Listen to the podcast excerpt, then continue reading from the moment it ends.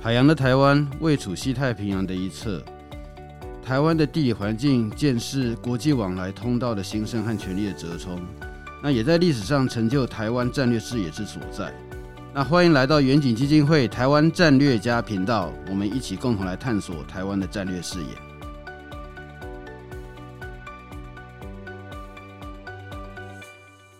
各位听众朋友，大家好哈！那欢迎来到这远景基金会台湾战略家的 Podcast 节目。那今天我们谈的是这个 APEC 的领袖峰会相关的议题。好，那今天我们非常高兴呢，邀请到中研院欧美研究所的研究员，其实之前呢、啊、也担任过陆委会的这个副主委哈，以及国安会咨询委员。那同时也是我们国防部的那个国防安全研究院。的这个执行长哈，担任过非常多重要职务的这林正义老师来到节目里面。好，林正义老师你好，大家好，大家平安。赖执行长你好，哎，谢谢哈。那我想呢，今天我们来谈这个 APEC 领袖峰会哈。那当然，那个今年的 APEC 领袖峰会，它是在美国旧金山那边举行嘛。那其实对台湾来讲，我们毕竟能够参与的国际的组织，呃，就比较少。那那 APEC 就是亚太经合会啊，算是其中的一个，因此对我们来讲是相当重要。那只不过是说，因为过去种种的安排的关系哈，所以我们大部分这个参加 APEC 会议，主要是参加经贸还有相关的这边的这部长级的会议。那在领袖的峰会这边，呃，往往就是会由总统他指派一位领袖代表嘛。那这次今年又是请的张忠谋董事长他来出席。那说到这边，因为前阵刚还要坐飞机回来哈，那那个飞机上同机，哎，跟张忠谋董事长同机这样子，很有趣了哈。那但是也看到就是说他真的是年纪已经比较大，还是非常辛苦在帮台湾在奔波哈。当然，就是说，我们这次的那个 APEC 有一个重点啊，就是呃，那个大家都在讲说，美国在那看的就所谓的拜习会嘛，就是拜登和习近平他会不会在场边有一个这样的一个会议？好，那主要是利用说美国邀请习近平呃他来参加领袖峰会，那同时呃在这个场边跟美国有一个这个呃双边的峰会。那当然，现在很多焦点是放在那边。那同时，呃，也在提这个跟台美关系的影响是怎样。当然，APEC 跟台美关系这是一个议题，在可以来处理。但是，我们要不要先谈一下，就是中美的拜习会了的那现在的发展？那你你的观察，那呃，为什么这个美国现在这么想要用拜习会？有人讲说，美国很拜托中国跟他见面，这个样子吗？要不要跟我们讲一下？是，因为这个是一个实体的会晤。那照理讲，美国跟中国的领导人在一年里面，呃，除了 APEC 之外，哦，他也可以在这个二十国的工业国家的这种高峰会集团体，哦。不过因为今年习近平他没有到这个印度新德里。他去年倒是有到这个印尼的雅加达，还有巴厘岛，就是可以跟拜登，他可以有一个实体的会晤啊，哈。对对对。所以，呃，今年这个拜习会到目前为止，不管是美国，不管是中国，都还没有啊、呃、政治的呃敲板了，哈，就敲定。尤其是中国，我觉得最重要就是中国一直都在塑造一个氛围，美国必须要做。多一点点的让步，习近平才有可能到旧金山。不过，我们一般来来来观察，我觉得习近平他到旧金山这种可能性，呃，超过百分之八十到到九十。哦，现在只差他正式的呃来公布他的时间，还有他的他的这个行程，因为这两个国家非常的重要。从去年在印尼的集团体之后啊。发生了很多中美之间大大小小的事情，包括了这个中国的间谍的气球，在一月、二月持续几个礼拜，然后造成美国的内部非常大的一个动荡。然后国务卿呃布林肯他也延迟到北京去访问，从二月一直耽搁到到六月。哈，虽然六月、七月、八月开始，我们可以看得到美国表面上是。比较啊、呃，比较积极，好、哦、想要打开这个跟中国接触的比较高层的啊、呃，这个阁员之间的会晤啊。不过呃，中国也是积极的配合，因为在今年的五月，包括中国的商务部长，他也利用这个 APEC 的年会，他还特地到了华盛顿，然后跟美国的商务部长呃 Raimondo 他他有个特别的会晤哦，所以呃可以看得到，就是说中国表面上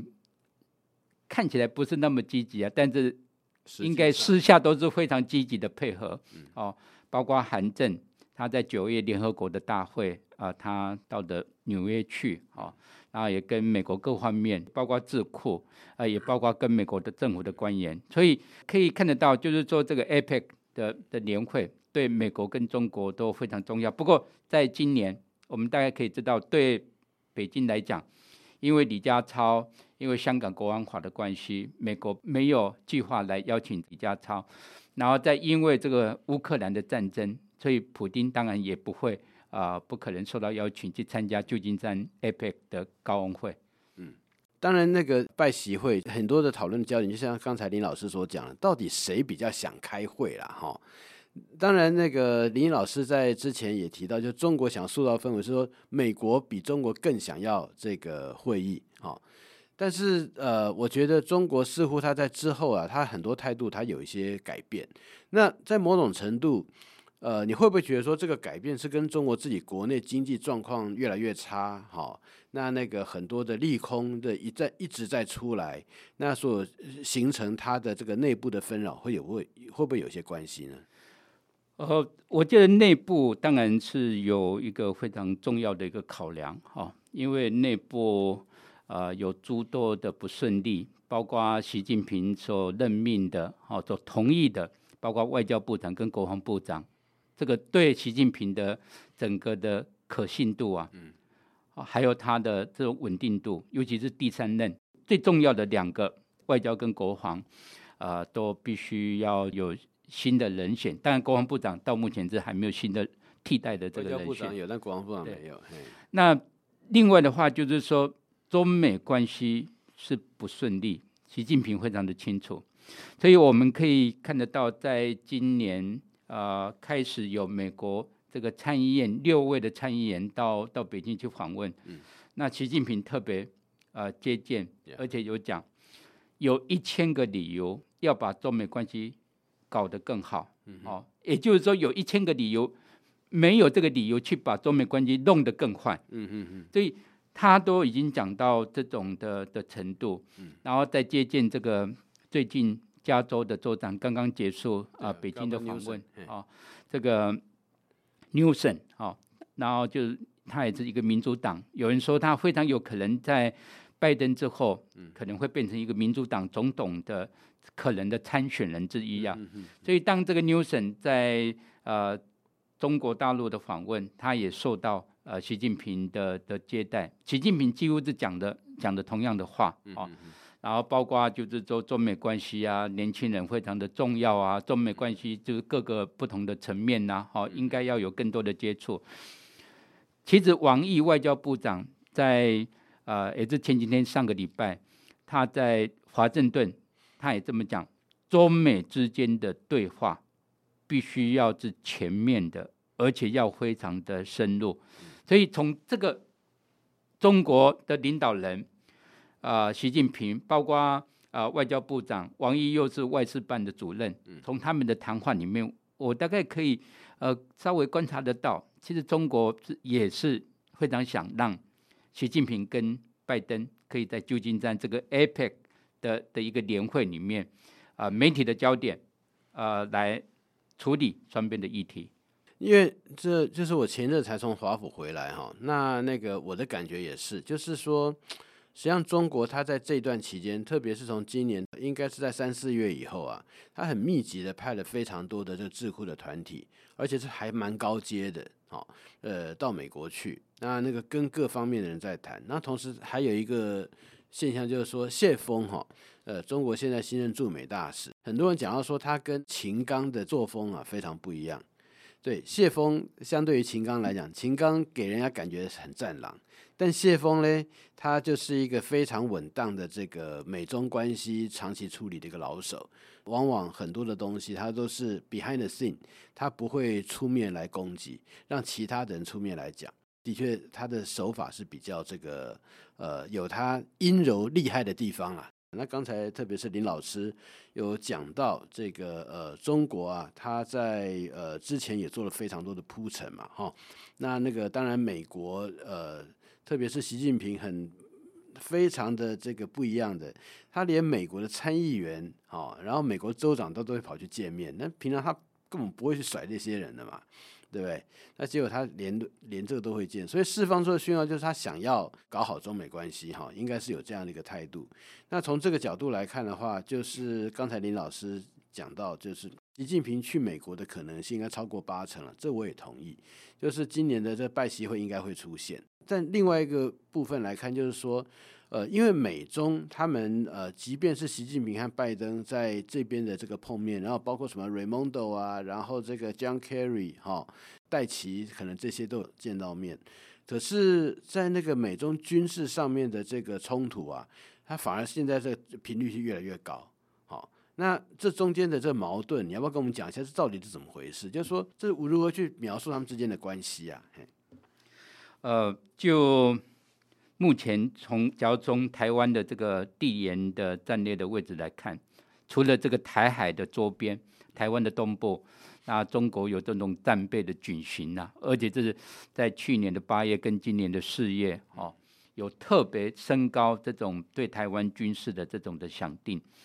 然后对这个越过海峡中间的次数，然后也越来越多，甚至超过。过去我们所关切的，比如说台湾西南防空识别区，嗯嗯，然后最重要的就是说，在最近差不多连续已经是有两个月左右了，嗯，中国在仁爱礁，就是在菲律宾的巴拉望岛的的西边，哈，他在那边，因为在一九九九年，菲律宾就把美国一艘已经是啊、呃、不再啊、呃、不再运作的，哈，就是已经被淘汰的。一艘的军舰，把它坐在那边坐滩呐，就比如说它是一个浅滩，然后这上面就有这个搁浅在上面，就就搁浅在上面。从一九九九年开始，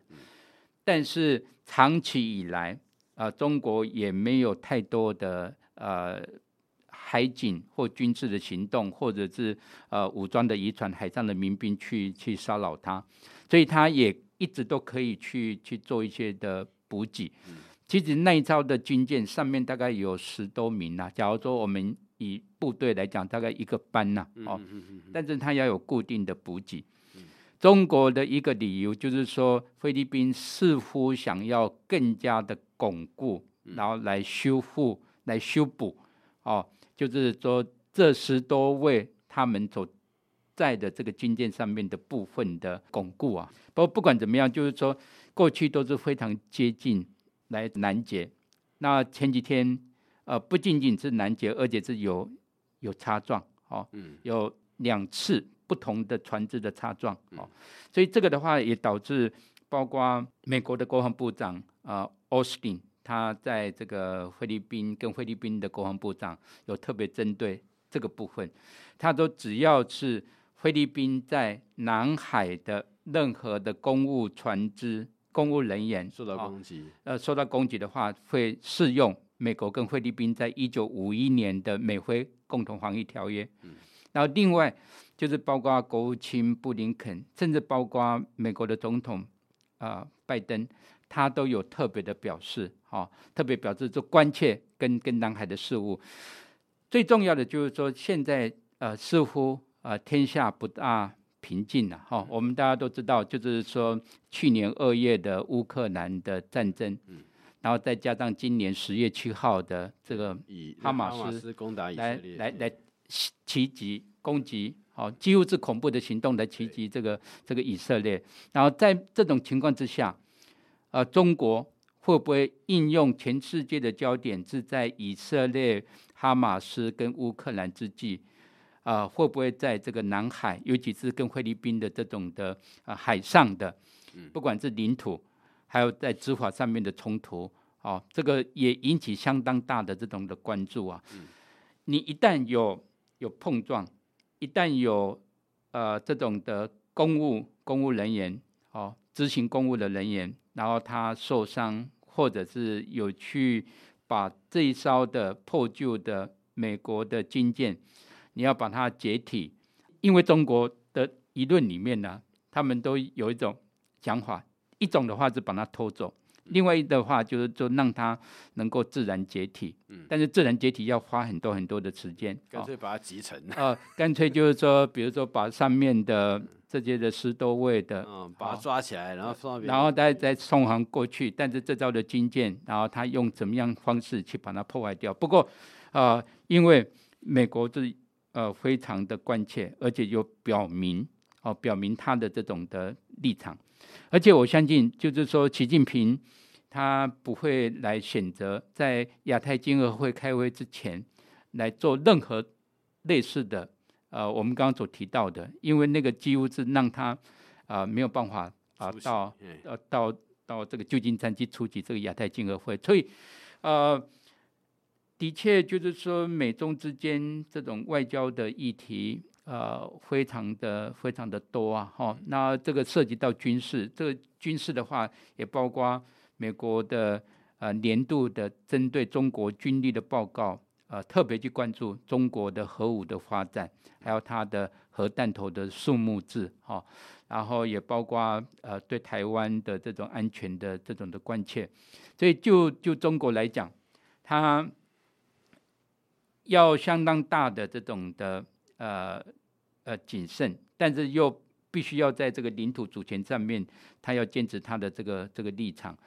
啊、呃，过去的话，因为李尚福就是说被罢黜的这个呃国防部长，因为他在啊、呃、过去在啊、呃、川普政府被美国国防部所所制裁，嗯，好、哦，然后中国一直都要求美国要先取消这个对李尚福的制裁，国防部长才能够见面。那现在的话，这个国防部长当然就是啊已、已经已经不在了，所以我相信美国跟中国的这种的军事的接触。应该会会开始哦，那呃，布林肯特别表明，这种军事的接触非常非常的重要。那现在李尚武的去职也提供了美国跟中国在这种高层的对话上面啊、呃、的的一个障碍啊。所以啊、呃，在过去八月的时候，实际上他们的副参谋长徐启林已经在这个斐济南太平洋的斐济，跟美国的太平洋司令呃将阿奎尼诺。已已经有见面，好，他们就在整个印太的国防首长的多边的会议见面。那个见面是那个是一起见面，还是说就双边而已？他是在多边多边之外里面的双边的的双边。对，这个这个是呃外界比较少报道，不过陆陆续续有有报道出来。其实中国他也想跟美国要缓和军事的紧张。哦，像在论坛就是说。本来他是希望，就是假如啊，假如这个奥斯汀，好，奥斯汀国防部长，他只要愿意去的话，嗯就像是俄罗斯的国防部长肖伊古，他也出席这个香山论坛。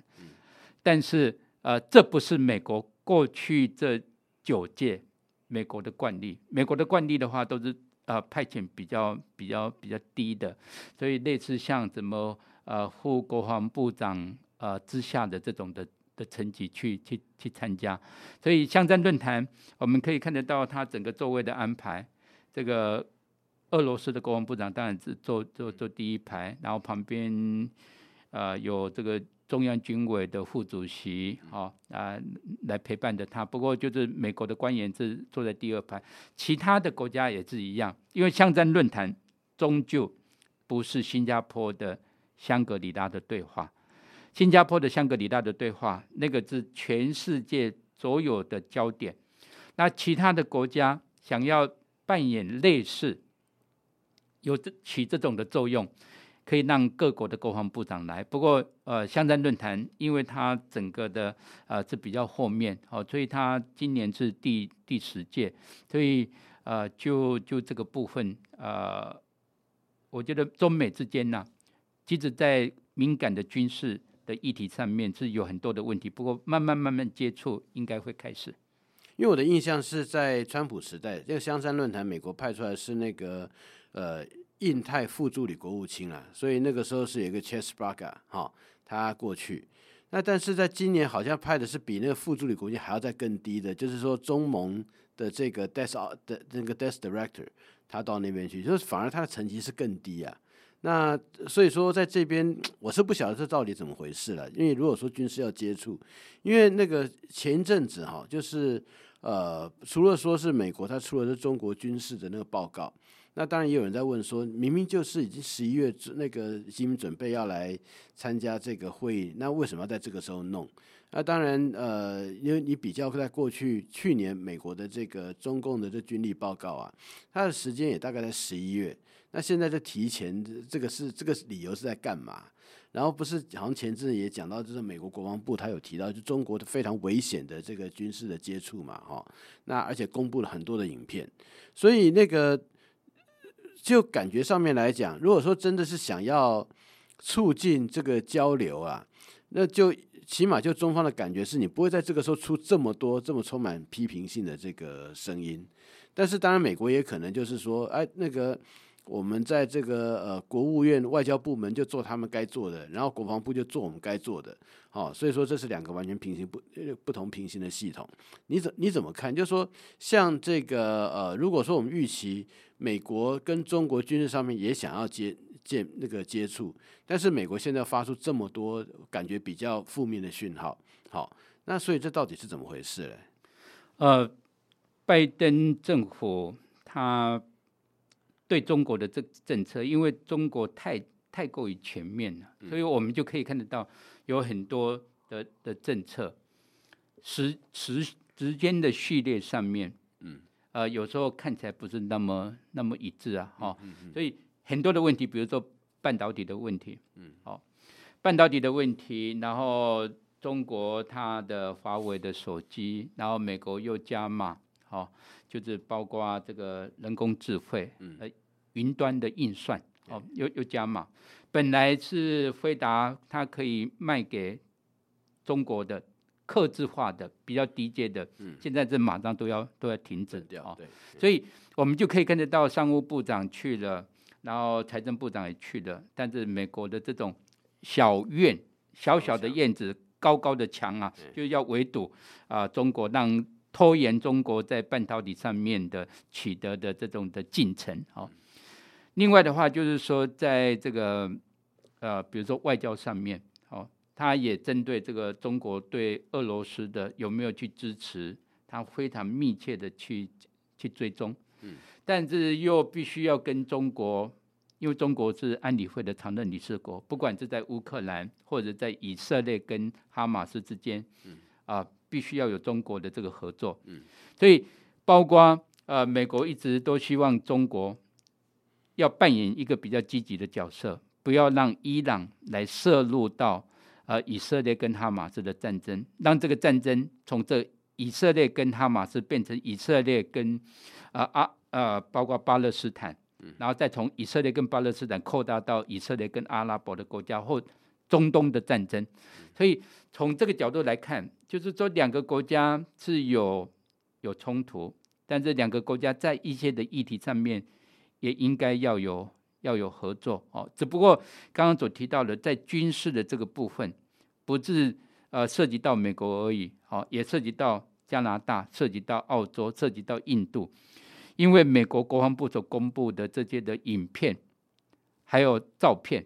都可以显示。假如把美国之外其他的国家加起来，中国在这一年多以来，大概有三百次非常危险的这种非常接近的这种的的拦截的行动。哦，那这种的话，就是从美国的角度来看呢，哦，这个迟早会发生军事的意外。哦，这种军事的意外之后要怎么去处理，就变成啊两个国家。非常严重的问题，所以啊、呃，包括几乎是在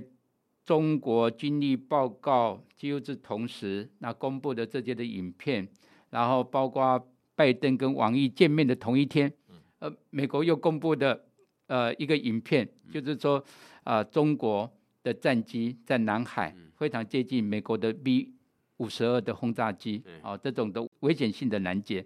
所以从这些的角度来看。就是说，美中之间呐，哦，美中之间就是说，因为议题非常的多，但是呃，美国，我我个人是觉得说，美国是比较好，因为美国的话，从头到尾，是比较有一致性。总统的命令，然后国防部长，然后印太司令部，然后他们的这种的军事作业的单位是比较有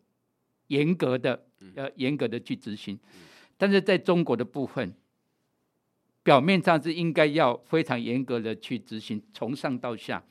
但是实际上有很多，包括习近平，他可能不知道，在今年一月、二月的这种的间谍的的的气球的事件，这这个可以从这个拜登啊拜登的谈话里面可以可以知道，因为他说习近平他可能都不知道这一月、二月这个这个任务好，然后也包括两千零七年，当美国的国防部长。呃，Robert Gates 在北京，然后见了胡锦涛，然后在见胡锦涛的几乎是同时，中国用飞弹把人造卫星，嗯，把它击落，好、哦，然后他说这个呃，胡锦涛也不知道这个事件，所以呃，我我相信呃，表面上是一个一个比较独裁的国家，哦，一个独裁者，表面上是应该要非常严。严格去控管，哦，我我相信他的严格控管大概比不上他们的 AI 对人人脸脸的辨识啊，哈，对每个个人，哦，我我们在讲的就是说，他可以控制的，包括包括国防部，呃，包括国防部长，哦，他可能都没有办法非常的清楚，因为他终究他一天的时间二十四个小时，然后。你知道一个领导人他的习性，然后有很多的事情，你觉得不会呃每一样事情都去报告，但是可能在执行上面就就出现了一些的问题，所以呃美中之间在这种的的非常困难的情况之下哈，呃我觉得还是有需要哦、呃、比较多的多的沟通，而这个沟通的话。嗯不是单方面的，我觉得中国也是非常的需要。因为刚才提到，就是说这个拿胡锦涛两千零七年这个例子哈来讲到说，就是说，呃，习近平他对于这解放军的那个行为，就是胡锦涛我们都知道，他本来就是军委会里面有点像是裸身进去当一个那个裸的那个军委会主席嘛，那副主席都不听他的，啊好，那都都是江泽民那边时代的那个人嘛，但是。你说习近平他那个军委会他是没有这个实权，他会不知道，这对不少人来讲感觉这是蛮奇怪的。好，所以说当拜登那样说的话，实际上也引起不少讨论了。就是对于那习近平他清理过的军方清已经上来就清理过了一次了。然后这一次这个李尚福的这个事情，但这是另外一个部分。但是连李尚福也敢清理，那那个是不是代表说他实际上是更更有控制力，而不是说更不具控制力？就是说，因为这样的一个解读会引起一些呃外面的一些挑战。那你怎么看这件事情？呃，刚刚所提到的就是说，就大的就大的这个权力的。控制的能力啊，比如说对整个中国军方大的控制的能力，呃，基本上就是我并没有去挑战它，好，但是对军方所做的一些非常小的事情，嗯，假如说过去已已经一直都有在做的，好，然后在一个特定的时间，他可能不应该做这个事情，那可能习近平他他不会非常的清楚。好，我们看到这个气球，光是这个气球到底是从中国的中西部，还是从中国的海南？到最后被证的是从中国的海南。然后他在啊、呃、偏离他的他的轨道这么久之后，啊、呃、如何去处理？啊、呃，我我相信这个呃军方并没有啊、呃、非常的清楚，从一刚开始，就把这个问题让习近平去知道啊，应该是不是在比较早的时候就应该，比如说他有一个智慧的。自自己去摧毁的一个装置，还是说他要采取怎么样的一个啊、呃、一个外交的措施？他可能啊、呃、到到比较后面的时候啊、呃、才会酿成。我觉得这个气球的事件对中美之间，尤其是对美国对于中国的一些的看法，有一个很大很大的一个呃根本性的一个破坏性。嗯好，我想哈，因为我们时间也差不多哈，但是就是说有关于这拜习会这件事情啊，那当然呃，就美国的角度来讲，他认为见面有见面总比没见面好嘛。那特别是现在事情这么多，然后当然那个呃，美国也有一个考虑是说，这个台湾明年就要选举了，然后五月就职，美国他也要选举。所以，呃，如果说能够直接面对面的见面呢、来处来讨论一些事情，总是会比较好。但就这一点来讲，我也觉得这个想法也是没有错了哈。但另外一方面，就是说，对于这个中国习近平他自己本身的这个主导的能力，如果说他自己没有办法主导的话，那么着重在这领袖的会面上面，他到底他的用处的 efficiency 会到什么地方？我自己会觉得，那个你跑去跟一个你自己都不认为他有办法完全主导的人，那在跟他谈，那你能够期待能够得到一个什么样的结果哈？那以及他这个结果能够达到什么样的效果？我觉得可能那个会比较不一样吧。好，好那我们今天就非常感谢那个呃林正义老师哈，那跟我们一起来谈这有关于拜习会。那实际上我们今天谈的更多是中美关系啦哈的这样的一个议题。那当然那个拜习会还有 APEC 这个呃问题呃的这个呃发生，应该没过多久就会出现。那我们就到时候我们再拭目以待，看他会怎么处理。好，那今天非常谢谢林老师。好，谢谢各位。